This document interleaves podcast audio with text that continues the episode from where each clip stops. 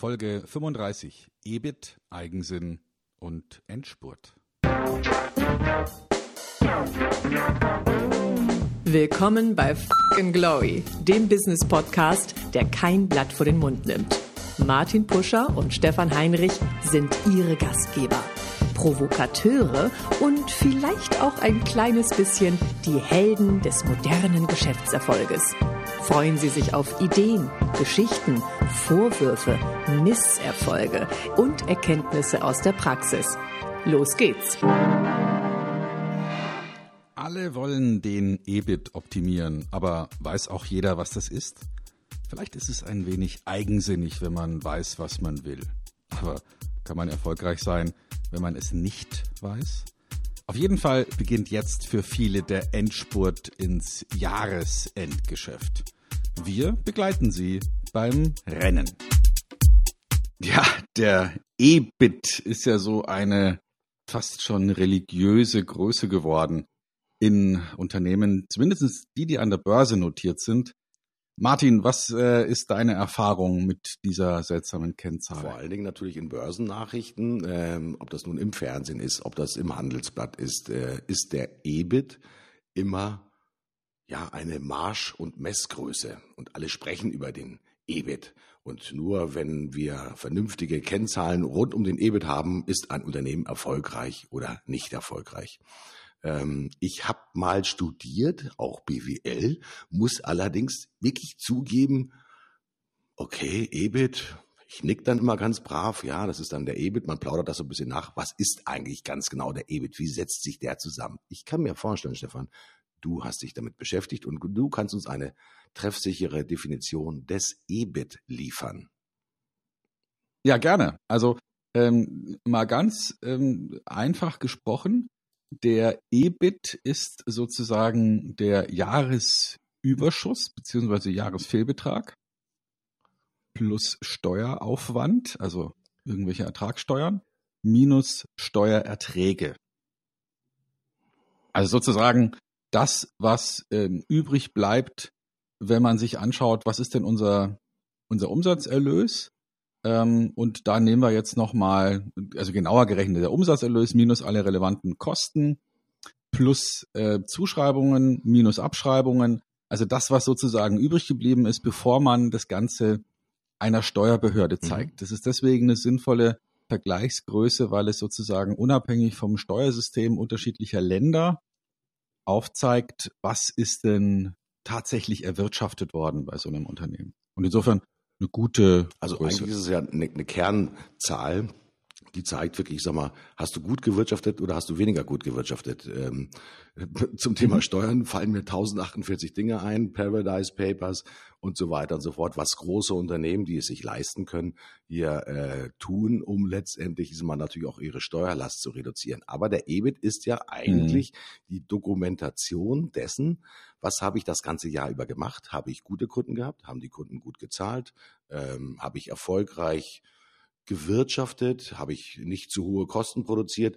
Und eigentlich ist für mich der EBIT auch die Übersetzung von, ja, passe ich noch in den Markt rein oder passe ich nicht in den Markt rein? Weil wenn der. EBIT negativ ist, dann habe ich äh, irgendein seriöses Problem, nämlich ein Problem, dass ich augenscheinlich nicht genügend Geld verdiene, um halt mein Unternehmen auch zukunftsgerecht weiter aufzustellen. Deswegen gucken natürlich wahrscheinlich auch die Börsenpropheten natürlich sehr genau auch auf das Thema EBIT ist hier eine gewisse Nachhaltigkeit oder eine positive Entwicklung im Unternehmen äh, zu verzeichnen und kann man letztendlich die mhm. EBIT-Zahlen auch im ja, historischen Vergleich miteinander ja, äh, daneben legen und sehen, okay, dieses Unternehmen entwickelt sich prächtig oder das Unternehmen kommt vielleicht in eine Schieflage rein, aus der es dann nur mit sehr viel Aufwand, meistens auch mit Geld oder Restrukturierungsmaßnahmen wieder zurück auf das äh, positive Feld der Veränderung mhm. geführt werden kann. Ähm, die Unternehmen, die kleineren Unternehmen, Stefan, äh, gucken die auf ihren EBIT oder haben die andere Messgrößen, von denen sie sich sehr stark leiten lassen? Ich habe äh, nachher erzählen, von welchen Zahlen ich mich leiten lasse. Also ich könnte mir vorstellen, dass je kleiner das Unternehmen wird, je wichtiger wird auch die Liquidität. Ähm, also was ist sozusagen an, an Potenzial da, um, um zu bewerten, äh, wie geht's weiter. Da gibt's auch so eine, eine Kennzahl, die ich interessant finde, nämlich den Verschuldungsgrad. Also das wäre die ähm, der Cashflow angeguckt, umgerechnet auf Tage. Also einfach zu sagen, Cashflow geteilt, sodass man ihn auf Tage umrechnen kann und dann mal ausgerechnet, wie viele Tage Cashflow brauchen wir denn, und, um unsere kompletten Schulden zu mhm. tilgen. Ja, also das ist so, ein, so eine, eine theoretische Größe, aber die sagt sehr gut aus, wie ist denn sozusagen der operative Geschäftsverlauf im Vergleich zu dem Schuldenstand. Mhm. Weil der EBIT ist ja gerade eben eine Methode, um unabhängig vom Schuldenstand und den daraus sich entwickelnden Zinsen und unabhängig von möglicherweise schwankenden Steuersätzen auszuspähen, wie profitabel, wie leistungsfähig ist ein Unternehmen im Vergleich zu mehreren Jahren. Deswegen ist der EBIT so eine ganz wichtige Zahl, die eben auch ähm, nach US GAAP, also den, den amerikanischen Rechnungslegungsvorschriften, äh, eine wichtige Kennzahl, weil man eben wirklich völlig übergreifend äh, über alle Nationen, über alle Steuersysteme, über alle äh, Zinssysteme hinweg genau anschauen kann, ähm, wie steht ein Unternehmen mhm, da. Mhm äh, im, im, deutschen Handelsgesetz. Das ist auch interessant, wie sich das verändert hat. Ich meine, früher haben natürlich die Unternehmen eine sehr starke äh, lokale oder nationale Komponente gehabt. Das Handelsgesetzbuch hat ja dann vorgeschrieben, ist immer, wie die Rechnungslegung zu erfolgen hat und so weiter und so fort. Jeder kennt dann so die Begrifflichkeiten von Jahresüberschuss und so. Das kennt ihr ja alles, äh, die quasi nach HGB dann auch bilanzieren müssen. Aber das Thema EBIT ist natürlich eher aus dem amerikanischen Bereich entlehnt. Du hast es gerade gesagt, aus dem US GAAP, aus den amerikanischen Rechnungslegungsvorschriften. Warum hat sich das Thema der amerikanischen Rechnungslegungsvorschriften eigentlich auch so stark hier im europäischen Raum äh, ja, breit gemacht. Hängt das damit zusammen, dass wir insgesamt viel vernetzter äh, sind, dass wenn wir große Unternehmen angucken, dass natürlich auch die überlegen, die sind ja möglicherweise nicht nur in Deutschland an der Börse oder in Paris oder in London, sondern möglicherweise auch äh, an äh, internationalen Börsen wie zum Beispiel der New York Stock Exchange.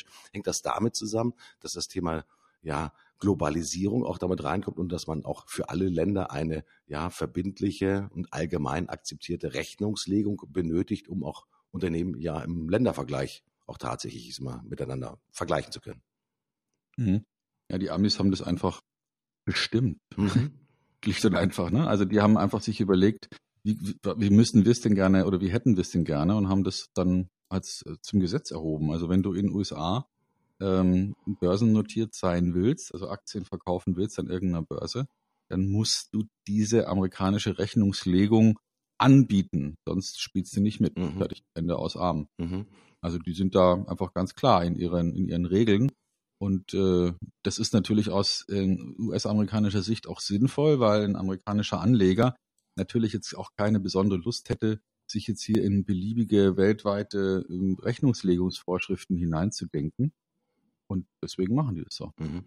Äh, für deutsche Unternehmen, für kleine Unternehmen spielt das ja manchmal eine untergeordnete Rolle. Ich meine, die Begrifflichkeit des EBIT ist dann, weil wir es jetzt erklärt haben, vielen natürlich zunehmend vertraut. Äh, aber wie prüfe ich eigentlich permanent meine eigene Rentabilität? Du hast den Begriff vorhin noch das Thema Cashflow äh, nochmal eingeführt. Ähm, wenn ich auf mein Unternehmen gucke, wir sind ja ein kleines Unternehmen, dann ist natürlich das Thema der Liquidität ein ganz, ganz wichtiger Steuerungsfaktor. Das heißt natürlich auch, äh, wenn man sich nicht mit langfristigen Verbindlichkeiten wie Bankkrediten, äh, Darlehen und so weiter und so fort beschäftigen will, sondern eigentlich aus dem Kerngeschäft heraus sein Unternehmen weiterentwickeln will, und das ist bei uns definitiv der Fall, dann ist natürlich Cash King, wie man so schön sagt. Cash is King. Mhm. Ist so ein, so ein auch geflügeltes Wort. Das heißt, habe immer genügend, in Hamburg sagt man Wasser unter dem Kiel, das heißt auf Deutsch gesagt, habe genügend Kohle auf dem Konto, um letztendlich, ich sag mal, in der Vorschau der ja, vor mir liegenden Monate zu sagen, bin ich hier eigentlich auf der sicheren Seite? Habe ich genügend Kapitalreserve angelegt, um halt auch meine Verpflichtungen gegenüber Mitarbeitern, Mieten, sonstigen Leistungen natürlich aus dem Cashflow, aus der Liquidität heraus, ich sag mal, zeitgerecht zu bezahlen. Denn das Schlimmste, was einem Unternehmen passieren kann, ist, ja, du hast halt Leistungen, die du dann nicht bezahlen kannst, ob das nun die Mitarbeitergehälter ist, ob das Lieferanten sind und so weiter und so fort. Also Cash ist King.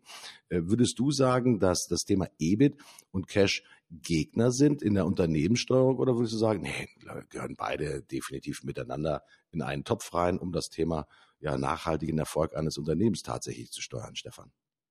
Na, ich würde sagen, je kleiner das Unternehmen ist, je wichtiger ist Cash. Also ich meine, Daimler wird ja nicht zahlungsunfähig. Also das ist ja, brauchen ja nur auf irgendwelche Vermögensgegenstände, Häuser, Grundstücke, äh, kriegen die ja jederzeit einen Kredit. Bei kleineren Unternehmen ist vielleicht äh, einfach noch nicht so viel mh, hm, unbewegliche Sicherheit da. Mhm. Und deswegen brauchen die Cash. Also wenn ich jetzt zur Bank gehe und sage, ich brauche mal eben ähm, 20 oder 50.000 Euro, dann vergehen da drei Monate, bevor die da irgendwas tun, mhm. außer vielleicht bei einer Immobilienfinanzierung. Ähm, und deswegen ist es halt für kleinere Unternehmen unglaublich wichtig zu gucken, wie ist das Cash, weil niemand geht kaputt, wenn er keinen Gewinn macht, aber man geht selbst bei Gewinn kaputt, wenn man keinen Cash mehr hat. Mhm. Mhm. Also wichtige Steuerungsgröße. Und trotzdem ist es natürlich auch wichtig, aus dem unternehmerischen Kontext heraus, sich auch immer wieder mal historische Vergleiche an, anzuschauen. Und in unserem System, ich will nicht sagen, dass ich mich daran ergötze, aber ich sehe natürlich auch, wie sich das Unternehmen von Jahr zu Jahr äh, entwickelt, um auch zu sehen, okay, in dem Monat äh, Mai zum Beispiel haben wir äh, im Vorjahr so und so viel Umsätze und äh, folgende Rentabilität erzielt. Jetzt sehe ich, mhm. in diesem Jahr hat sich das anders äh, verändert. Okay, mein Kostenapparat ist von mir aus hochge hochgegangen, aber ich habe mehr Umsätze gemacht, ich habe besser gewirtschaftet. Das heißt, der Gewinn äh, vor Steuern, also der, der sogenannte Monats-EBIT, sieht positiv aus. Äh, eine unheimlich praktikable Größe, um auch immer wieder äh, mit dem Blick zurück zu überprüfen, ob die Maßnahmen, die ich eingeleitet habe und die ich veranlasst habe, auch wirklich auf die Rentabilität des Unternehmens einzahlen.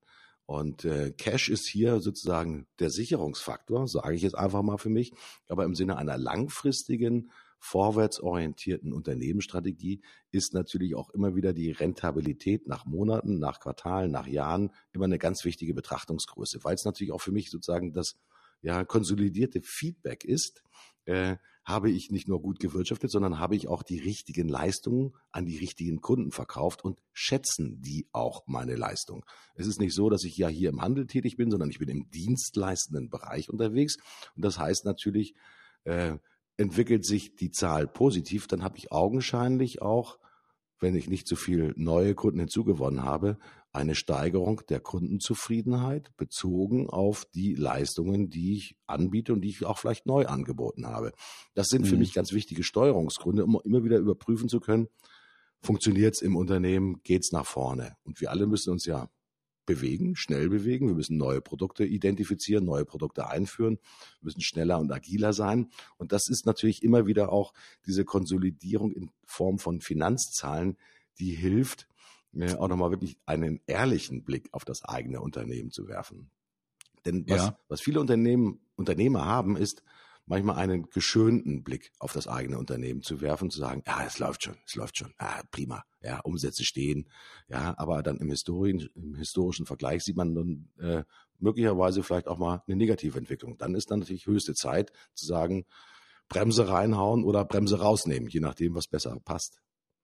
Mhm. Also ich meine, man darf auch jetzt nicht sagen, der EBIT ist sozusagen äh, das aller Heilmittel. Das, funktioniert auch nicht, weil der EBIT ist ja nur nicht nur sinnvoll in einer Rückwärtsbetrachtung und deswegen wunderbar geeignet für Finanzanalysten, die sozusagen einen EBIT sich anschauen, eine Entwicklung des EBIT anschauen und daraus die, die, die Wertsteigerung eines Unternehmens ableiten. Mhm. Aber für die Vorwärtsentscheidung im unternehmerischen Sinne, also in, im Sinne von Steuerung, ist der EBIT überhaupt nicht sinnvoll. Mhm. Da ist es viel sinnvoller, sich zu überlegen, ähm, mit Deckungsbeiträgen von Projekten zu arbeiten. Mhm. Ja, weil wir haben ja bestimmte Kosten im Unternehmen, die, ich sag mal, bewegungsunabhängig sind. Also sowas wie eine Miete, ähm, sowas wie ähm, Gehälter sind ja relativ unbeweglich. Mhm. Und es gibt bewegliche Kosten, also sowas wie Provisionen, sowas wie ähm, Vertriebskosten im Sinne von Werbung und Dinge, die man, die man investiert oder andere Dinge, die man investiert und daraus einen bestimmten Ertrag sieht. Also bei einem Projekt kann man niemals den EBIT messen mhm.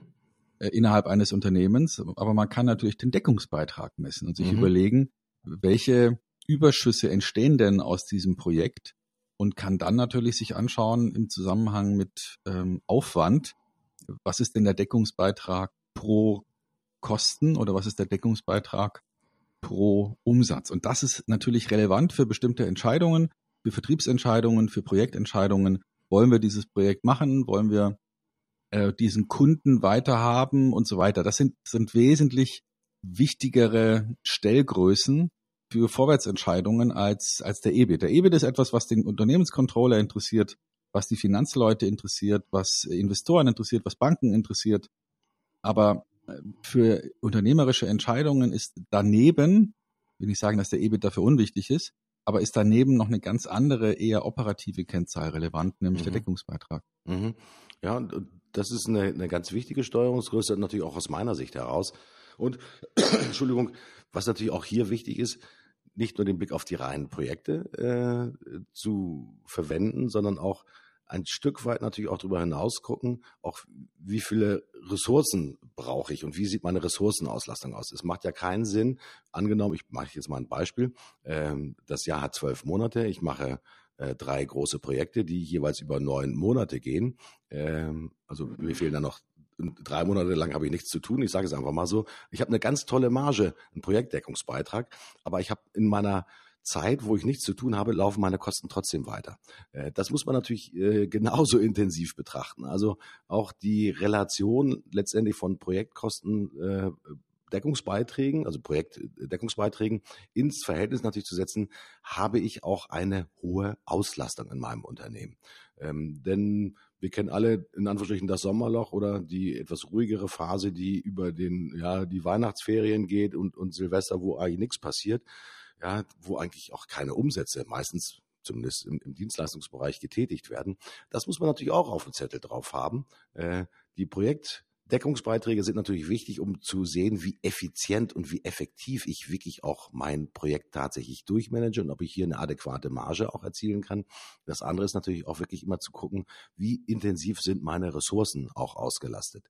Äh, ein Beispiel aus der Beratungsszenerie. Man sagt ja häufig, wenn ich sehr viele Berater habe, die ich für IT-Projekte und so weiter und so fort rausschicke, haben die meisten Unternehmen vielleicht eine Ressourcenauslastung von ich sag mal, niemand hat 100% Ressourcenauslastung. Die meisten haben vielleicht übers Jahr gesehen eine Ressourcenauslastung zwischen 60 und 80 Prozent. Ja, äh, und ich muss das natürlich auch wissen, dass natürlich, wenn ich nur eine Ressourcenauslastung habe von 60 Prozent, dass ich aber trotzdem die festen Mitarbeiter für 40 Prozent der Zeit, wo sie nicht ausgelastet sind, natürlich auch bezahlen muss. Also das fängt dann plötzlich an, ein bisschen komplizierter zu werden. Und wir müssen dann auch tatsächlich ja gucken, letztendlich, ja, da müssen noch ein paar neue Kennzahlen hinkommen. Also EBIT ist ein unheimlich guter Einstieg, um halt wirklich in der Rückwärtsbetrachtung zu gucken, ist immer, wie erfolgreich wir gewirtschaftet haben äh, für die Finanzanalysten, aber von Unternehmer zu Unternehmer gesprochen. Wir brauchen noch viel mehr Kennzahlen, um halt wirklich zu wissen, ob wir gut unterwegs sind oder ob wir schon äh, ein kleines Problem vor uns haben, das wir dann zukünftig lösen müssen, Stefan. Hm. Ich würde den EBIT auch nicht häufiger messen als jährlich. Also ein EBIT ist eine schöne Kennzahl für ein Jahr, um mal zu vergleichen, wie können wir dieses Geschäftsjahr vergleichen mit dem letzten Geschäftsjahr. Wunderbar, prima. Ähm, für operative Entscheidungen während des Geschäftsjahrs absolut nicht geeignet. Ähm, da braucht man andere Kennzahlen. Wir haben schon gesagt, Deckungsbeitrag äh, spielt eine große Rolle, Liquidität äh, spielt eine große Rolle. Ähm, ja, also da, da gibt es einfach unterschiedliche Fragen, die wir stellen müssen. Mal ganz simpel die Entscheidung Leasing oder Kauf ist jetzt etwas, was ähm, unter EBIT-Gesichtspunkten ähm, weitestgehend irrelevant ist, aber ähm, für unternehmerische Entscheidungen ist es natürlich relevant zu sagen, nutze ich jetzt mein zur Verfügung stehendes freies, meine freien Mittel, meine Liquidität, um, um jetzt eine Investition zu machen oder finde ich eine Finanzierung, um das hinzukriegen und dadurch Liquidität zu erhalten für andere Dinge, die ich vielleicht noch stemmen muss in der Zukunft. Mhm. Also solche Entscheidungen, da hilft dir der EBIT nicht viel. Ähm, das musst du wirklich aus anderen Kennzahlen heraus entscheiden. Mhm. Aber der EBIT ist ja für uns quasi auch der Platzhalter für das Thema Kennziffern. Mit welchen Kennziffern will ich denn in meinem Unternehmen arbeiten und was muss ich mir auch tatsächlich angucken? Darf mhm. ich mal eine ganz andere Frage stellen? Wenn wir schon über Kennziffern sprechen, gibt es auch eigentlich eine Kennziffer zum Thema Kundenzufriedenheit? Ich denke, dass es da noch keine bilanziell relevante Größe gibt, obwohl es sicherlich super interessant wäre, ähm, sowas mal mitzumessen. Ähm, denke, die Finanzer sind da eher so gestrickt, dass sie sagen, naja, das, was interessiert uns denn so eine Stellgröße, wenn wir sie nicht in der Bilanz sehen können? Mhm. Ähm, ja, spannende Frage. Also man kann ja inzwischen ähm, in, in manchen Buchhaltungssystemen auch mh, hm, Entwicklungen, die geistiger Natur sind, mhm. bilanziell erfassen. Also wenn man jetzt beispielsweise ähm, ganz simpel gesprochen eine Programmiererstunde hat, dann soll die ja irgendetwa irgendein Asset schaffen, also irgendeinen Wert schaffen fürs Unternehmen. Und in manchen Buchhaltungssystemen ist es inzwischen zulässig, das dann wirklich auch als Asset, also als Aktiva mitzuführen in der Bilanz, so wie man ein Filmrecht oder ein Vermarktungsrecht auch als Aktiva in einer Bilanz führen könnte. Mhm. Vielleicht wird es ja irgendwann eine Möglichkeit geben, auch Kundenzufriedenheit äh, zu aktivieren. Also ähm, zu sagen, das sind die Leute, die mh, auch in Zukunft bereit sein werden, mit uns Geschäfte zu machen.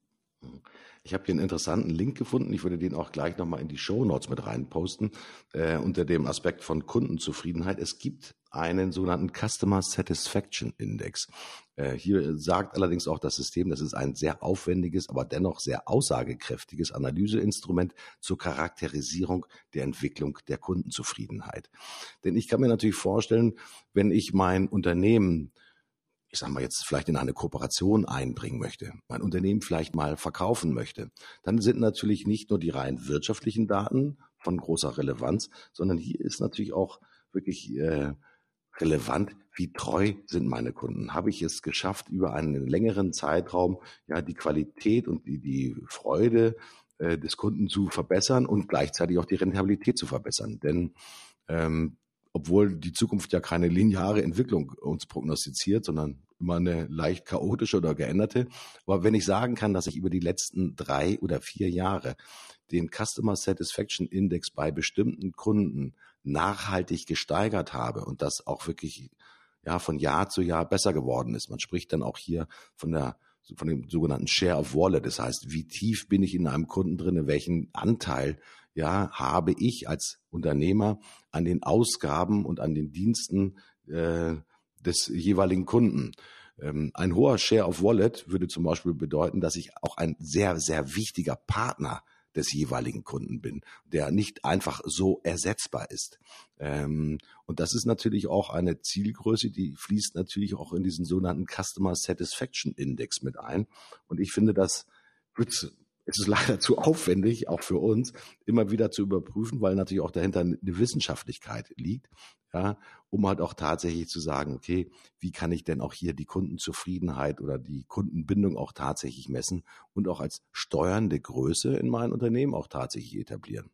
Ähm, häufig ist es ja so, du kennst es viel besser als ich, wenn du ja im, im Vertrieb auch äh, mit, mit Kollegen sprichst, ja, wie werten die ihre, ihre Kundenbeziehung? Wie werten sie die Tiefe ihrer Kundenbeziehung? Wie würden sie die Kundenzufriedenheit messen? Äh, ist das heute auch im Vertrieb schon überhaupt eine Größenordnung, die relevant und wichtig ist oder zählt einfach nur, das ist gebucht, das ist bezahlt, darauf gibt es Provision? Wie wichtig ist das Thema auch der Kundenzufriedenheit da, Stefan? Es gibt einen Menschen, der hat neulich mal sinngemäß gesagt, ähm, deine Audience sind nicht die Leute, die dir schon mal was abgekauft haben, deine Audience sind die Leute, die dir in Zukunft was abkaufen werden. Also, mhm. ähm, und ich denke mal, wenn man da jetzt beispielsweise mal so eine Kultmarke nimmt wie Apple, die, ähm, egal was sie da auf den Markt bringen, jetzt ähm, dann wieder eine, eine Volkschaft finden von Leuten, die das so cool finden, dass sie es einfach kaufen werden, sobald es angeboten wird.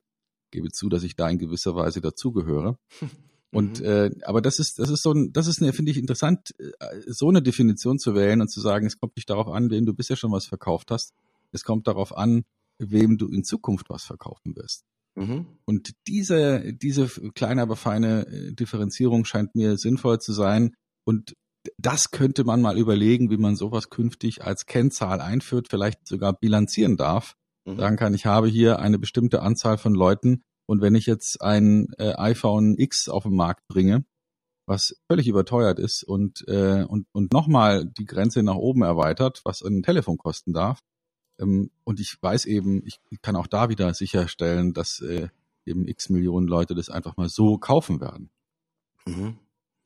Ähm, dem Kunden auf der Spur zu sein, ist natürlich ganz wichtig. Und zwar, wenn es geht, nicht nur mit Eigensinn, sondern auch mit Kundensinn. wenn wir über das Thema der, der Kennzahlen äh, sprechen und auch gesprochen haben, äh, steht das zweite E für mich für das Thema Eigensinn.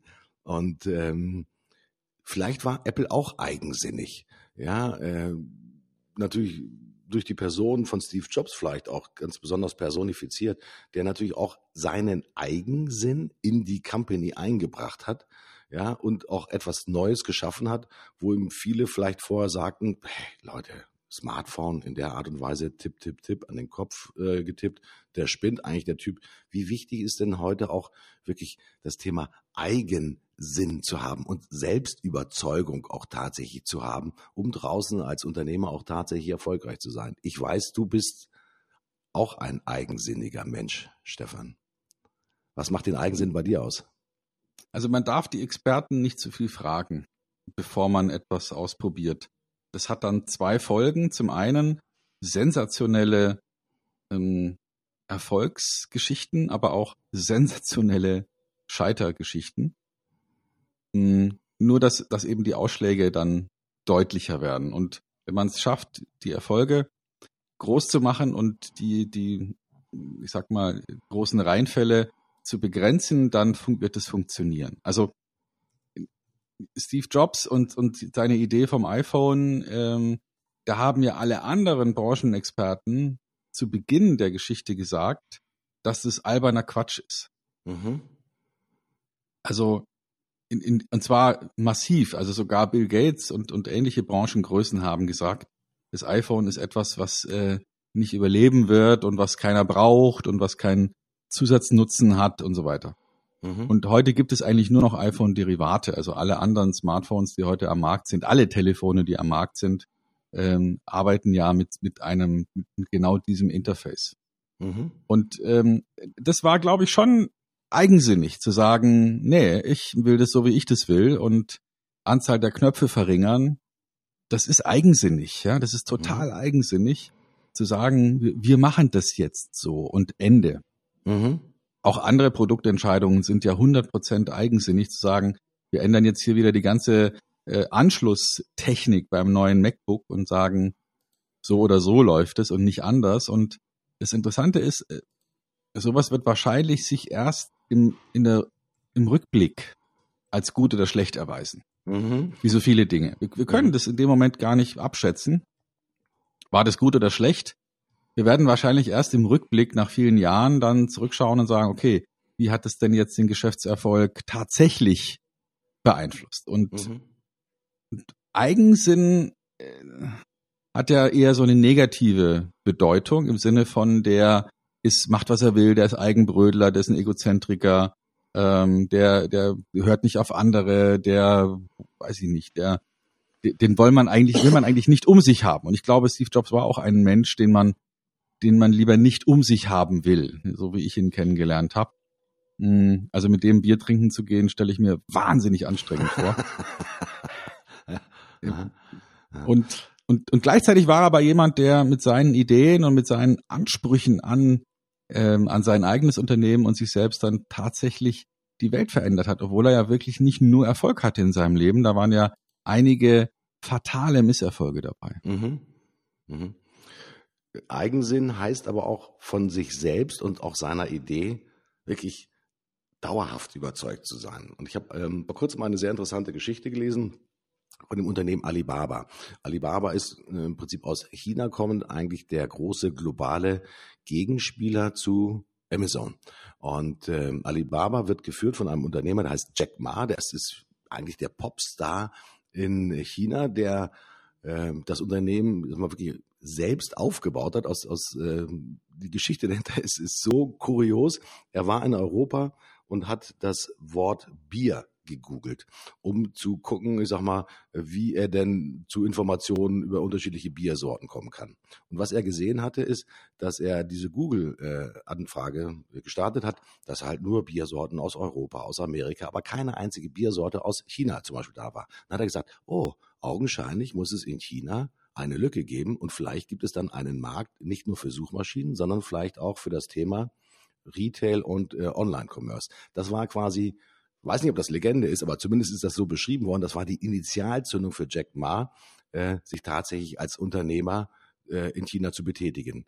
Die Geschichte von Jack Ma ist übrigens im höchsten Maße lesenswert, weil er hat sich zum Beispiel zehnmal an der Hochschule Harvard in den USA beworben und ist zehnmal abgelehnt worden. Ja, und der hat einfach ja mit seinem Eigensinn und seinem ja in ihm wohnenden Gestaltungswillen niemals nachgelassen, um zu sagen, ich möchte etwas Großes gründen. Und äh, er selbst bezeichnet sich auch als das Krokodil im Yangtze. Yangtze ist der große Fluss in, in China, um auch sein, seine eigene Interpretation von auch Eigensinn zu zeigen. Und äh, mhm. lass mich noch ganz kurz die nächste Geschichte erzählen.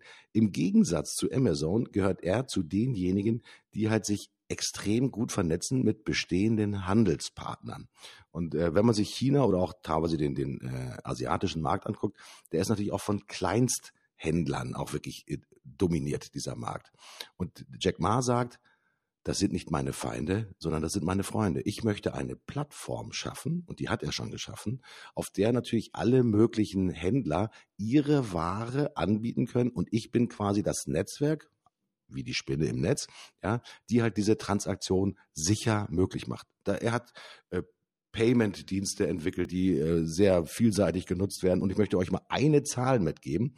Ich glaube, die ist ziemlich äh, relevant, dass zum sogenannten Single Day, der hat äh, Singles Day war jetzt im, ich glaube, Anfang äh, November, hat Alibaba über seine Plattform, Achtung, 22 Milliarden Euro Umsatz generiert. Hm. 22 Milliarden Euro Umsatz. Das Geld fließt natürlich nicht nur Jack Ma zu, sondern eigentlich seinen Netzwerkpartnern. Und er ist letztendlich ja derjenige, der die Zahlungsströme adressiert und auch verwaltet und organisiert mit allem drum und dran. Im Gegensatz zu Amazon, Amazon hat ja eher oder wird eher beschrieben als der Tonfeind des stationären Handels. Also man sieht, dass auch hier zwei große E-Commerce und Online-Giganten durch unternehmerischen Eigensinn eine vollkommen andere Philosophie in sich tragen und eine vollkommen andere Agenda haben. Das ist für mich auch Eigensinn. Jeff Bezos als Chef von, von Amazon ist, wird ja eher als ein knallharter, knochentrockener, mega erfolgreicher Gewinnertyp beschrieben, der aber wirklich den Umsatz von anderen Geschäften ein Stück weit abzieht und auf der Plattform von Amazon äh, konsolidiert, während Jack Ma, also der Super- und Popstar aus China, eigentlich derjenige ist, der an das Thema der großen Vernetzung glaubt. Total interessant, diese beiden Persönlichkeiten einfach mal gegeneinander zu sehen. Und dann sehen wir sofort, Eigensinn Jeff Bezos, was hat der für eine Agenda? Und Eigensinn von Jack Ma, was hat der für eine Agenda? Mhm. Ich glaube, man braucht Eigensinn, um halt zu seiner Idee nicht nur zu finden, sondern zu seiner Idee zu stehen und vor allen Dingen auch dauerhaft ja, dafür gehen und auch kämpfen zu können. Total interessant, diese beiden Persönlichkeiten mal nebeneinander zu betrachten und zu sehen, wie viel Eigensinn bei Bezos und wie viel Eigensinn bei Jack Ma ist. Ja, finde ich interessant. Also ich, ich denke mal, dass äh, alles, was unternehmerisch erfolgreich ist, in irgendeiner Art und Weise zu tun hat mit, äh, mit Eigensinn. Weil äh, da, wo alle sind, da kann man kein Geld verdienen. Ne? Mhm. Also man darf schon erstmal dahin gehen, wo noch keiner ist. Äh, dann irgendwann entsteht ja so eine Boomphase, da versuchen dann alle noch irgendwie mitzuspielen. Und, äh, und dann geht's irgendwann wieder in so eine Sättigungsphase rein und dann geht's wieder den Bach runter. Und so sind nun mal Produktzyklen und man darf sich überlegen, ähm, wann man da wo dabei sein will. Mhm. Mhm. Genau richtig. Mhm. Also Eigensehen ist für mich jetzt auch die, die Übersetzung für unheimlich überzeugt zu sein dass man das, was man tut, äh, äh, auch das Richtige ist und dass das mhm. sozusagen auch wirklich äh, die Widerstände von Experten zum Beispiel überwindet. Ich fand das total interessant, was du gerade gesagt hast. Wenn du erfolgreich sein willst, frage nicht zu viele Experten, denn sie werden dir sagen, was in der Vergangenheit funktioniert hat, aber nicht das, was in der Zukunft funktionieren wird. Also mhm. Eigensinn heißt auch wirklich äh, neue Wege zu gehen und auch vielleicht anderen Menschen zuzuhören oder mit anderen Menschen ins Gespräch zu kommen, äh, um letztendlich ja den, den Konsumentenwünschen auch einfach auf der Spur zu bleiben. Experten sind toll in der Betrachtung der Vergangenheit, aber nicht unbedingt in der Betrachtung dessen, was möglich sein wird. Und vor allem Experten tragen häufig auch nicht das unternehmerische Risiko, sondern können sich in dicken, fetten Ledersesseln ziemlich entspannt zurücklehnen und äh, fabulieren, was sie denn gemacht hätten. Aber sie haben niemals eigenes Geld in die Hand genommen oder eigene Verpflichtungen eingegangen, um letztendlich immer auch so ein unternehmerisches ja, Tagewerk auch tatsächlich zu bewältigen. Ganz, ganz wichtig. Und das merke ich mir jetzt nochmal ganz besonders, Stefan, was du gesagt hast. Ja, don't talk to the experts, ja, be by yourself and talk to the customer. Ja, und letztendlich auch, oder zu der Audience deiner zukünftigen Customers, ja, weil das eigentlich die wahren Erfolgsgrößen sind. Ganz interessant, dass das hier auch tatsächlich auch den Eigensinn eines Unternehmers eigentlich beflügeln muss. Und der muss natürlich auch eine innere Stabilität haben, um letztendlich auch die kleinen Misserfolge und die Rückschläge, die man immer wieder hat, letztendlich auch überwinden zu können. Ähm, Eigensinn ist in dem Sinne dann auch eine, eine sehr positive Eigenschaft, wenngleich, du hast recht, wenn man sich mit eigensinnigen Menschen beschäftigt, dann hat man häufig nicht so ganz tolle Kommunikation, weil die halt so fest sind in ihrer Meinung, ja, mhm. dass sie sich auch durch nichts, aber auch durch gar nichts, ja, in ihrem Eigensinn ja, stören lassen. Und äh, das hat bei Politikern, die Eigensinn haben, manchmal dann natürlich auch so katastrophale Auswirkungen. Ähm, also als Unternehmer Eigensinn zu haben, äh, ich glaube mal, eigentlich eine, eine ganz gute Grundfähigkeit, um erfolgreich zu sein. Nicht immer ganz gut, um im sozialen Kontext als ein total netter Mensch beschrieben zu werden. Siehe Steve Jobs oder vielleicht auch Jeff Bezos. Mhm. Äh, ich kenne Bezos nicht, aber äh, wie gesagt, bei Jobs, der, das ist ja erledigt, aber der, der war nicht nett. Und wenn man, ich glaube, wenn man nette Menschen sucht, dann wird man, dann wird man sich nicht jemand aussuchen, der eigensinnig ist. Mhm. Mhm. Das widerspricht sich. Mhm. Also du mhm. meinst, weil ich nett bin, ähm, wird mein Erfolg niemals so groß sein. Ich müsste mehr Eigensinn entwickeln. ja, warum nicht? Ja, ähm, ja in gewisser Weise. Mhm. Mhm. Ich schon so. Ähm, Gibt es neben dem Steve Jobs noch Menschen, die dir als besonders eigensinnig aufgefallen sind oder die du vielleicht auch kennengelernt hast, die du beschreiben könntest, ohne jetzt ihren Namen zu nennen? Und äh, weil wir wollen ja natürlich auch deine deine Legende schützen und natürlich auch sozusagen deine Community schützen. Was macht für naja. dich sozusagen den Eigensinnigen aus? Hm. Also du hast vorhin gesagt, wer eigensinnig ist, der muss auch ziemlich von sich überzeugt sein. Ich würde das nochmal erweitern und würde sagen, ähm, wer eigensinnig ist, muss sich immer wieder von sich selber überzeugen können. Mhm. Also ähm, wenn man jetzt heute mal so eine so eine Idee hat, wie das iPhone oder eine bestimmte Art und Weise äh, Marketing zu machen oder ähm, irgendetwas anderes verändern will, grundlegend und damit einfach mal anfängt, dann hat man ja in der Regel eine riesen Menge von erfahrenen Leuten gegen sich, die sagen, ja, ja, lass den nur reden, ne? der hat, äh, der, der kommt, wird auch wieder normal oder so. Ne? Also das heißt, mhm. Ähm, man hat erstmal eine ganze Menge von Leuten gegen sich stehen, die sagen, äh, ich glaube nicht dran, die das vielleicht sogar kaputt reden, konterkarieren und, äh, und jetzt ist die Frage, knicke ich irgendwann ein und gehe zurück auf Mainstream und sage, ja, okay, dann vielleicht habe ich mich ja getäuscht, dann ist es vielleicht doch noch nicht der richtige Moment, um aufzubrechen zum anderen Ufer des Flusses, wo es irgendwie grüner aussieht, sondern dann bleibe ich halt noch hier bei den anderen. Mhm. Und jemand, der auf lange Sicht Dinge verändern will, erfolgreich sein will, der wird natürlich auch öfter mal Fehlentscheidungen treffen und dann den Fluss überqueren und feststellen, oh Mist, äh, das sah nur von der anderen Flussseite grüner aus. Das ist hier gar nicht grüner, das ist sogar ein bisschen vertrockneter. Mhm. Aber er ist wenigstens mal aufgebrochen. Mhm. Und, ähm, und, und ohne Aufbruch gibt es keine Möglichkeit für Weiterentwicklung. Also vielleicht braucht man ja eine sehr gesunde Portion Eigensinn, um, äh, um überhaupt loszulaufen, mhm. was Neues auszuprobieren, sich, äh, sich aufzumachen. Mhm. Warum werden die Leute dann auch in der Außenbetrachtung dann manchmal so als ja, komische Typen äh, apostrophiert? Weil ist das Thema, weil sie so fest sind in ihrer Meinung, weil sie quasi dann ich, so eine Art von Semi-Autismus dann auch teilweise haben, dass sie gegenüber, ich sag mal, externen Einflüssen so, so wenig empfänglich sind? Ja, also Autismus oder, oder Asperger ist wahrscheinlich eine ähm, ganz gute Voraussetzung, um sehr erfolgreich zu sein, hm, weil man sich eben sozusagen von den zwischenmenschlichen Strömungen, Störungen nicht so sehr ablenken lässt von seinem Weg. Ne? Wenn man mhm wenn man etwas mal inhaltlich substanziell thematisch äh, von, vom Plan her durchdrungen hat und sich sagt, ähm, so will ich's haben, dann lässt man sich dann eben nicht so leicht davon ablenken, wenn einer die Nase rümpft oder äh, oder gelangweilt guckt oder äh, oder uninteressiert wirkt, weil ähm, und da, da referenziere ich jetzt auf Asperger beziehungsweise auf Autismus Menschen, die äh, unter dieser ähm, Eigenschaft, ich will nicht sagen leiden, aber die diese Eigenschaft haben, sind eben anders in der Wahrnehmung. Und wenn man sich mal damit beschäftigt, ähm, Literatur liest von, von Menschen, die aus dieser Perspektive schreiben oder sich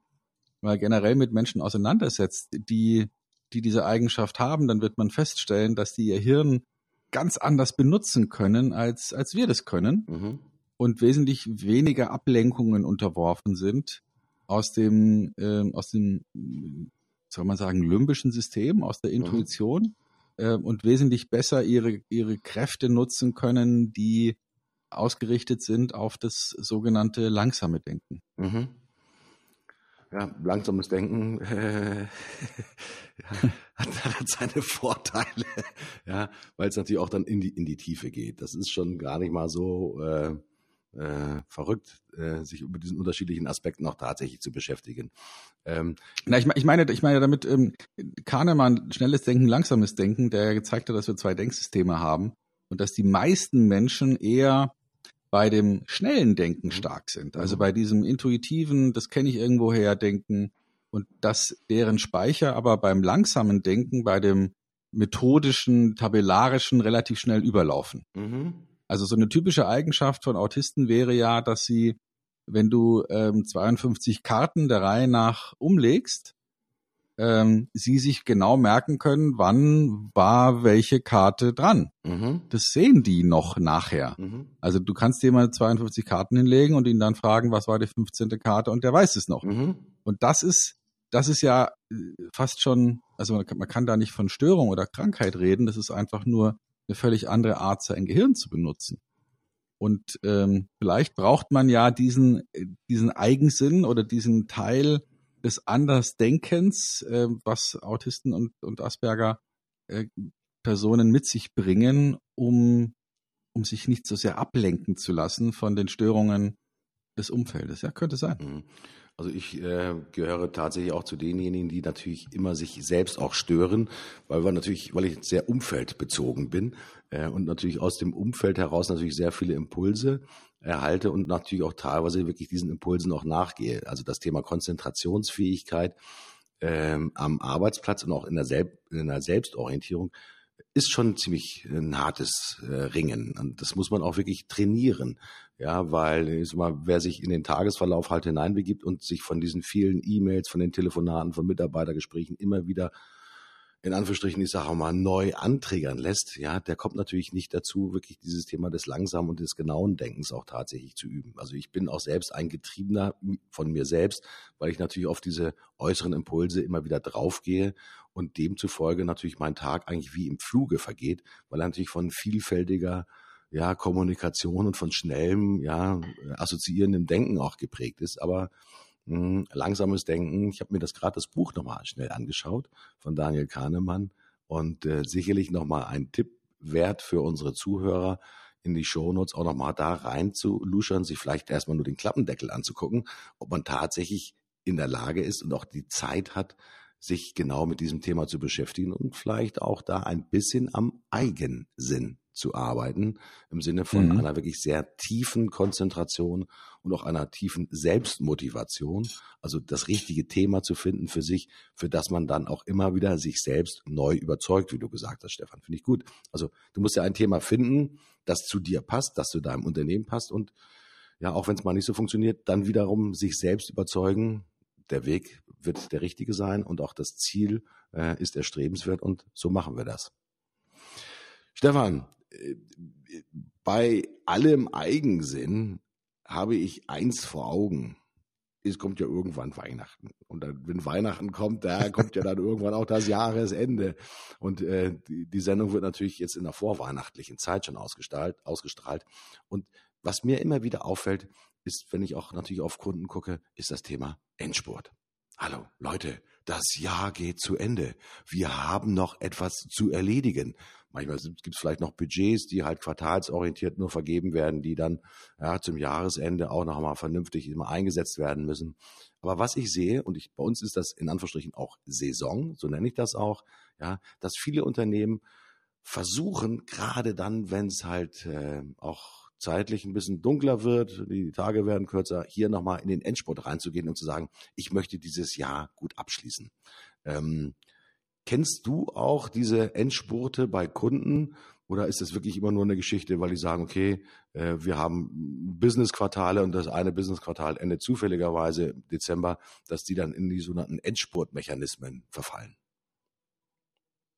Ja, das kann man bei vielen größeren börsennotierten Unternehmen natürlich ganz besonders deutlich erkennen, dass die dann ähm, einfach aufgrund ihrer Ergebnisgetriebenheit dann nochmal panisch werden und versuchen, irgendwelche Dinge zu erreichen, die die vielleicht bisher nicht erreicht haben. Also das ist, ähm, das ist deutlich zu beobachten. Und ähm, ich halte es auch nicht für schlecht. Also so eine Spurt-Thematik finde ich gut. Ähm, da gibt's ja auch inzwischen verschiedene Führungssysteme, agiles Projektmanagement, Scrum mhm. und solche Dinge sind ja, gehen ja genau in die Richtung, dass man eben nicht ein, ein Vorhaben sozusagen linear betrachtet und sagt, okay, wir sind bei 10 Prozent und wir gehen jetzt Richtung 15 Prozent, sondern viele kleine Steps nimmt und die dann wirklich mit voller Konzentration als ähm, Spurt erledigt. Also alle Kraft darauf legt und sagt, so, und diese Woche kriegen wir das fertig und dann ist es dann auch am Ende der Woche fertig und dann nächste Woche machen wir was anderes fertig. Das halte ich für sehr modern und sehr sinnvoll, um auch große Projekte einfach in Scheibchen zu zerlegen, um den berühmten Elefanten dann auch verspeisen zu können, nämlich scheibchenweise. Mhm. Ja, also Sport finde ich gut. Mhm. Also Sprint heißt das sozusagen in der, in der Scrum-Methodologie des agilen Projektmanagements, mhm. ähm, ist nichts anderes als sozusagen wirklich äh, die sportliche Übersetzung für den Endspurt. Interessant ist es natürlich auch immer wieder zu sehen, wenn gerade bei größeren, ich sag mal, börsennotierten Unternehmen, die sehr stark von, ja, keine Ahnung, ähm, Lizenzgeschäft von mir aus abhängig sind, dass ein Großteil des Geschäftes tatsächlich wenige Tage vorm Ende des sogenannten Business-Quartals tatsächlich hereingekommen äh, hereingeholt ja. werden müssen. Das ist dann, das setzt eine komplette Organisation dermaßen unter Feuer und, und Hochspannung, weil halt wirklich bis zur letzten Sekunde in Anführungsstrichen kontiert werden muss. Äh, und jetzt stelle ich mir mal Folgendes vor. Äh, das Quartal hat drei Monate. In den ersten zwei Quartalen ist das Geschäft so lala gelaufen. Ich habe gerade mal ungefähr 55 Prozent meines Quartalsziels drinne ja, die Anspannung steigt im letzten Monat und alle fangen an zu rühren und zu machen und so weiter und so fort. Und eine Woche vor Ende des Quartals zeigt der Zeiger erst 80 Prozent. Mhm. Ähm, häufiger Fall, der dann natürlich enorme Kräfte und ja viele Management-Meetings äh, letztendlich nach sich zieht, die heißen, okay, welcher Kunde hat denn zugesagt, diesen äh, Monat noch tatsächlich dieses Geschäft zu closen? Das Interessante ist, wenn ich mir das wenn ich die Seite wechsle und auf den Kunden rübergehe, dann weiß der natürlich ziemlich entspannt, hey, dieses Unternehmen ist ein sogenanntes Endspurtunternehmen. Die wollen immer zum Ende eines Quartals gute Zahlen produzieren, damit sie die, keine Ahnung, an der Börse adäquat veröffentlichen können. Ich muss eigentlich nur abwarten, bis Endspurtzeit ist, weil dann kommen die letztendlich mit besonders attraktiven Angeboten um die Kurve. Dann sind sie vielleicht in der Lage, mir besondere Preiszugeständnisse zu machen, Preisnachlässe, so dass ich dann mhm. wirklich dieses fehlende Delta von den 20 Prozent, die ich eben gerade beschrieben habe, ein oder zwei Tage vor Ende des Quartals besonders günstig auch bekommen kann. Das ist natürlich die andere Variante des Endspurts. Ja, ich mhm. weiß natürlich, unter welchem Druck möglicherweise ein Unternehmen steht, wenn es dann sozusagen in dieser Quartalsorientierung verharrt. Und ich muss mich eigentlich nur zurücklehnen und sagen, okay, der wird mich schon anrufen. Und zwar mit einem überraschend erfolgreichen, positiven Angebot, das ich so vielleicht nicht erwartet habe. Oder meine Verhandlungsposition wird einfach günstiger. Im, im Endspurt sind ja. immer zwei, zwei Dinge. Ja, der eine, der sprinten muss und, oder spurten will. Und der andere, der natürlich sagt, okay, ich kann dir helfen, diesen Sport zahlenmäßig sehr erfolgreich zu belegen, aber du musst mir entgegenkommen. Also für mich sind das sozusagen auch zwei Seiten einer Medaille, die man beim Thema Endspurt natürlich auch betrachten muss, Stefan. Hm, genau. Also da ist, das ist, finde ich, super interessant, dass es, äh, dass es natürlich die anderen auch wissen. und gerade im Softwaregeschäft äh, ist es ja so, dass man unbedingt dann am Quartalsende noch was reinholen will. Und Lizenzen haben keine Fixkosten. Und deswegen sind gerade Softwarehersteller da eben am Ende des Quartals auch einigermaßen anfällig für Sonderrabatte. Und das kann man in der Praxis beobachten, dass die Einkäufer genau wissen, wie ist denn die Geschäftsjahressituation des Anbieters und dann anfangen, sich zurückzulehnen und, und mit den Daumen zu drehen und zu sagen, ja, ähm, beweg dich mal, mach mal, zeig mal irgendwas, zeig mir mal, dass ich, dass ich wichtig für dich bin. Und dann äh, passiert irgendwas oder auch nicht. Und das, ähm, ja, das ist etwas, was äh, Einkäufer natürlich wunderbar ausnutzen können, wenn Verkäufer ähm, unterlegen sind, solchen Rhythmen, solchen Zyklen unterlegen sind.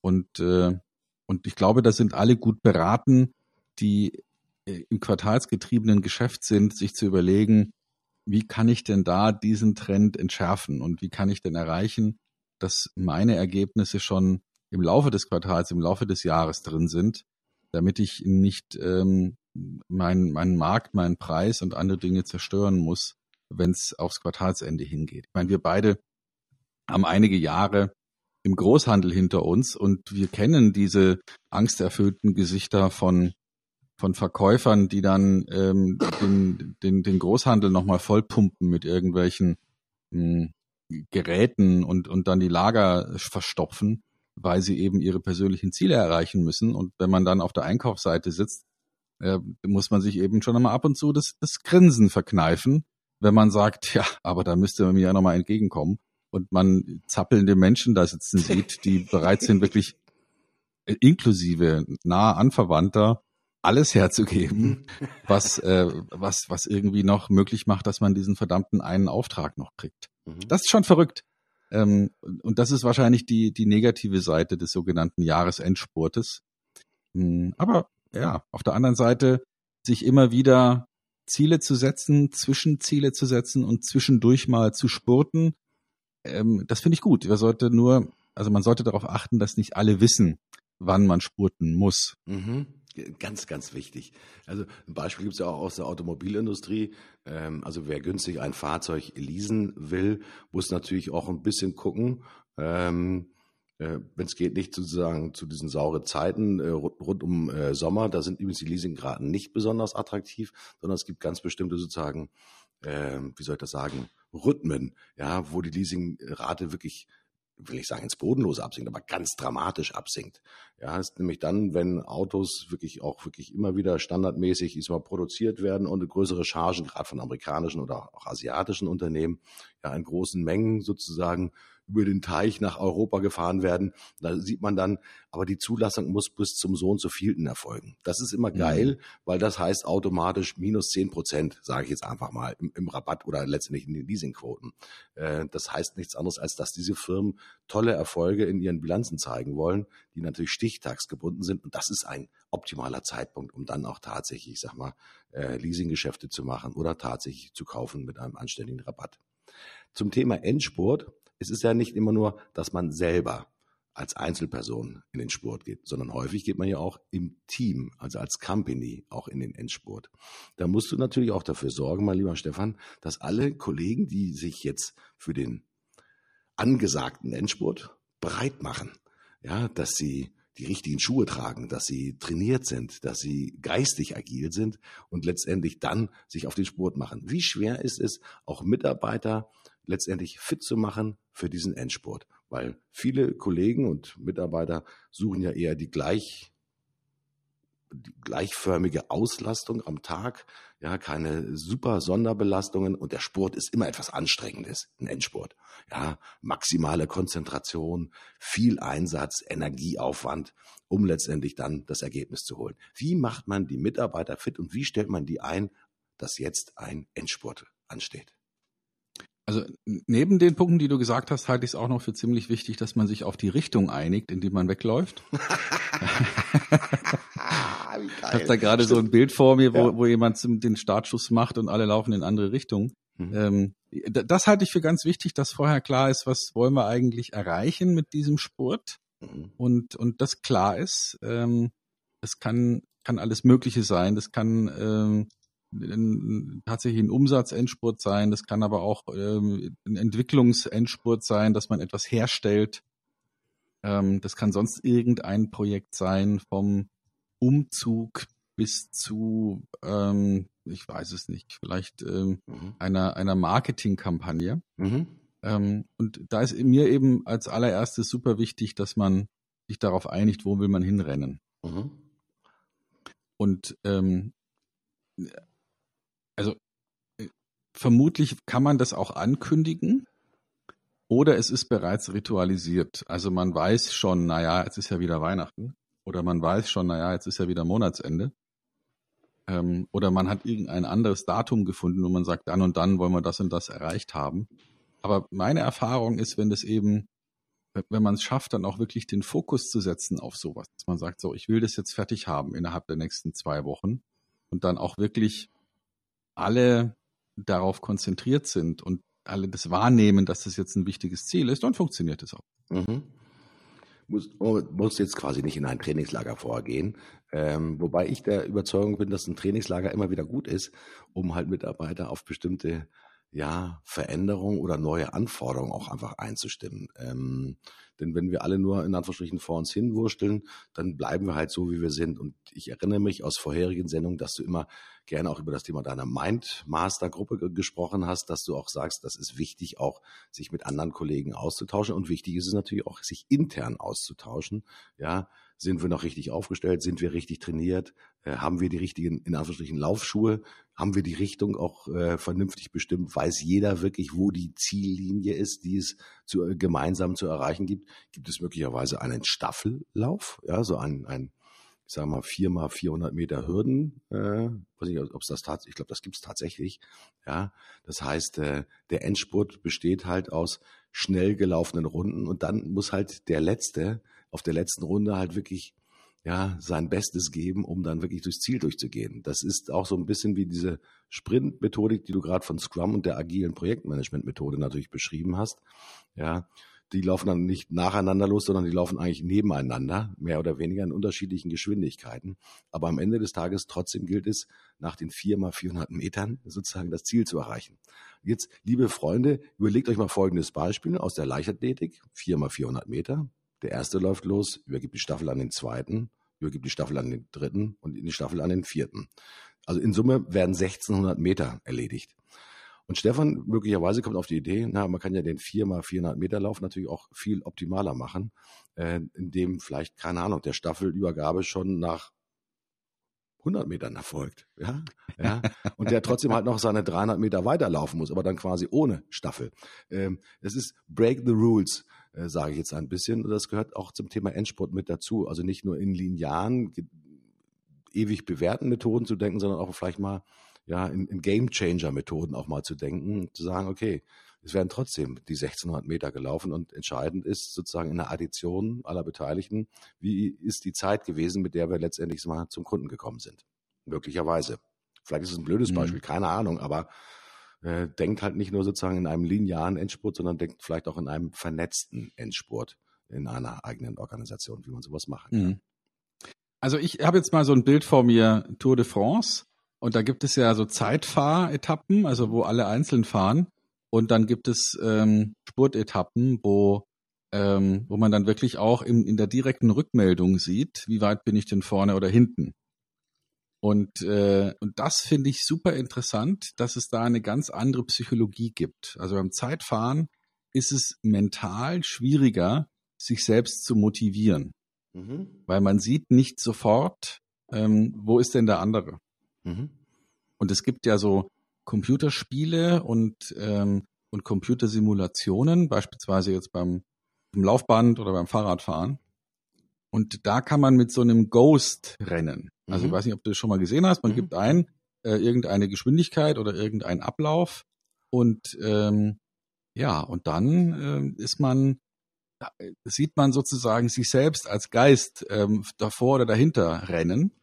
Und das ist wesentlich motivierender, als wenn man einfach nur so ohne direkte Rückmeldung oder vielleicht nur eine rein zahlenmäßige Rückmeldung, wo man dir dann sagt, du bist plus oder minus so und so viel Prozent, was ja schon mal hilft. Aber wenn man so ein, so ein direktes Feedback kriegt, wie mhm. eben bei einem Endspurt bei der Tour de France, das halte ich für sehr wichtig. Und deswegen glaube ich, wenn man als Unternehmer so ein, ähm, so ein Teamspurt oder Sprint realisieren will, dann geht es nur über sehr viel ähm, direkte Transparenz. Also dass man mhm. wirklich sieht, wie schnell renne ich, wie schnell rennen die anderen. Ähm, direkte Rückmeldung, mehrmals am Tag, zumindest einmal am Tag. Wo stehen wir, wo müssen wir hin, wie weit sind wir nach vorne zurückgefallen, dass man das wirklich klar macht, sonst kann dieser Sprint-Effekt überhaupt nicht entstehen. Mhm. mhm. Ich bin bereit für den Endspurt, auf jeden Fall. Und äh, mit ein paar neuen Methoden wird es vielleicht doch sogar noch besser gelingen, ohne Frage. Also äh, auf geht's, lieben Freunde, wenn ihr mal wieder einen Endspurt machen wollt. Mich würde jetzt mal interessieren, wie war denn deine Woche bislang? Oh. Bevor wir uns dann überlegen, wie der Wochenausblick ist. Ja, die Woche ist, äh, ich leide immer noch unter der Pleite von Air Berlin, gebe ich offen und ehrlich zu. Mhm. Ähm, bin momentan relativ viel unterwegs und ich finde, die keine Alternative zu haben im Flugverkehr, und ich bin jetzt angewiesen auf Lufthansa, auf der Strecke von Hamburg nach München zum Beispiel, das ist schon ein Stück weit dramatisch. Nicht nur wegen der Kostensteigerung, die sich die Lufthansa natürlich, ich sage mal, nimmt. Das ist auch wirtschaftlich absolut nachvollziehbar. Und irgendwie müssen sie auch die Millionen, die sie für die Air Berlin Flugzeuge ausgeben, zusätzlich verdienen. Aber ich habe auch das Gefühl, dass mangelnder Wettbewerb auch auf innerdeutschen Flugstrecken keine gute Idee ist. Das ist jetzt keine, kein, äh, keine Schimpfe auf die, den Service im Flieger selbst. Das ist routinisiert und wird gemacht. Aber mich ärgert im Prinzip die geringere Auswahl an Alternativen. Und ähm, mein Thema war, ich stehe um zehn vor fünf auf, weil ich einen frühen Flieger erwischen muss. Und in dem Augenblick kommt eine Nachricht von der Lufthansa rein, ihr Flug wurde gecancelt. Bis ich dann sozusagen umgebucht habe auf die nächste Maschine, die es zu erreichen galt, waren ungefähr 20 Minuten. Das müsst ihr euch vorstellen, 10 vor 5. Und jetzt versucht mal bitte über das Handy einfach mal umzubuchen. Ähm, auf Deutsch gesagt, ich hätte zwar theoretisch dann zwei Stunden länger schlafen können, aber war natürlich nicht drin, weil ich schon mit dem Thema Umbuchung auch dann beschäftigt war. Ähm, ich würde mir wünschen, dass auch das Thema Easiness also auch wenn, wenn sich Dinge verändern, dass das Thema auch über Apps und äh, machst den Leuten so viel einfach, schlag schon vor, auf diesen Flug kannst du umgebucht werden, mit wirklich wenigen Fingertipps zu reagieren, um einfach dann in dem Fall länger schlafen zu können. Ähm, das fällt mir immer wieder auf, dass halt letztendlich Apps immer noch viel, viel kundenbezogener sein können und auch eigentlich sein müssen. Das hat mich auf der einen Seite geärgert, dass es noch nicht so weit ist, aber es ist auch gleichzeitig eine Aufforderung an die Kollegen da draußen, macht mehr dazu und seid kundenfreundlicher. Das war so mein, ich bin immer noch ein bisschen müde. Wie war es bei dir? Ich habe auch ein Thema aus dem, aus dem Flugverkehr. Ähm, hat zu tun mit, mit Security, also mit Sicherheitskontrollen. Äh, es ist ja auch aus verschiedenen Gründen sinnvoll, nur mit Handgepäck zu reisen. Und äh, die ein oder andere Flüssigkeit hat man dann ja dabei, wenn man sozusagen sein, sein Reisenecessaire dabei hat. Und ähm, jetzt gibt es ja immer noch diese Regelung, dass man nur ähm, Behälter mitführen darf, die maximal 100 Milliliter enthalten. Viele Dinge, die man dabei hat, äh, übersteigen ja deutlich diese, diese Grenze und manche auch nur ganz klein, also nur die sind dann nur 125 Milliliter. Mhm. Und da gibt's natürlich Leute, die ähm, ihren Job als Security-Mitarbeiter sehr ernst nehmen und die sehen dann so einen Behälter, der äh, 125 Milliliter hat. Man kann aber deutlich erkennen, dass der noch nicht mal zur Hälfte, geschweige denn zu einem Drittel noch gefüllt ist. Und die sagen dann, äh, mir scheißegal, nach den Regeln schmeißt du das jetzt hier vor meinen Augen weg. Mhm. Und ich frage mich dann, wie muss man als Mensch strukturiert sein, um so einen Job zu haben? Also, geht man dann abends nach Hause auf der Couch, erzählt man dann seinem Liebsten, heute habe ich wieder drei Cremedosen vernichtet und zieht daraus seine Befriedigung oder, oder muss man da noch Drogen nehmen, um sich irgendwie den Abend vernünftig zu gestalten? Also das, das verstehe ich nicht. Und meine, meine Idee geht jetzt in die Richtung, wenn Menschen bereit sind, sich solchen völlig sinnlosen Regeln zu unterwerfen, und ganze Organisationen aufbauen, die sich mit dem Einhalten von solchen vermeintlich wichtigen oder sinnvollen Regeln beschäftigen, hm, dann vielleicht haben wir ja auch in vielen Unternehmen solche 100 Milliliter Regeln, die inzwischen längst blöd sind. Ja, und alle halten sich noch dran, weil keiner ähm, den Mut oder die Kraft aufbringt, mal die 100 Milliliter Regel zu hinterfragen und zu sagen, Entschuldigung, ist schon ein einziger Bedrohungsfall in den letzten sieben Jahren entstanden. Mhm. Ein einziger. Ja, vielleicht kennst du auch die, den, den anderen sogenannten Sicherheitsimpuls, nämlich dass ab und zu durch einen Zufallsgenerator dann nochmal deine Tasche, dein Notebook und verschiedene andere Dinge, deine Gürtelschnalle, abgewischt werden mit so einem Tüchlein mhm. und die das dann in so ein Massenspektrometer legen. Mhm. Und jedes Mal, wenn mir das passiert, stelle ich die Frage, ist schon ein einziges Mal auf dieser Welt durch dieses Verfahren irgendwas gefunden worden? Und die Frage, da gucken, die gucken mich immer mit großen Augen an und sagen, wieso? Äh, die Frage nicht. Das ist, das ist, müssen wir tun. Da sage ich, ja, das habe ich schon verstanden. Aber ist durch diesen Vorgang ein einziges Mal schon was gefunden worden? Nur einmal in, in Millionen von Fällen. Und soweit ich weiß, nein. Also irgendeiner, ein super cleverer Verkäufer hat es geschafft, Tausende von Massenspektrometer-Systemen an deutsche und internationale Flughäfen zu verkaufen. Ähm, und, und das ist irgendwie zur festen Regel geworden und keiner hinterfragt die mehr. Mhm. Also meine, meine Empfehlung jetzt an unsere Zuhörer ist, hinterfragt mal die 100 Milliliter und die Massenspektrometer Zufallssteuerungsregel in euren Unternehmen. Überlegt, was macht ihr denn da, was äh, einschränkend wirkt auf die Freiheit und aufs Denken und niemand hinterfragt's mehr. Vielleicht kann man das ja abschaffen. Ne?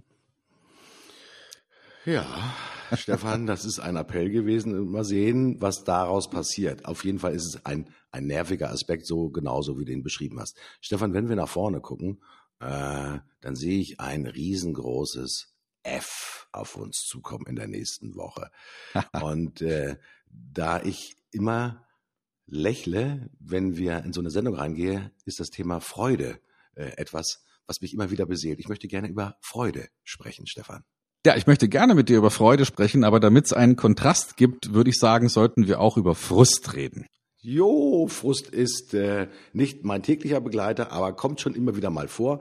Und wie man mit Frust umgeht und wie man ihn bewältigt und dann vielleicht wieder zu Freude macht, das ist doch mit Sicherheit ein lohnenswertes Thema. Einer fehlt uns noch.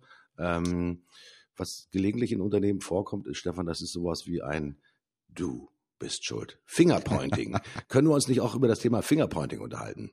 Sehr gerne. Dann haben wir Freude, Frust und Fingerpointing. Und ähm, ja, dann bin ich raus, äh, lieber Martin, liebe Zuhörer.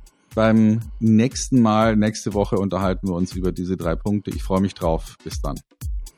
Ich sage auch Tschüss, freue mich aufs nächste Mal, bleibt uns treu und empfehlt uns weiter. Tschüss, euer Martin Puscher.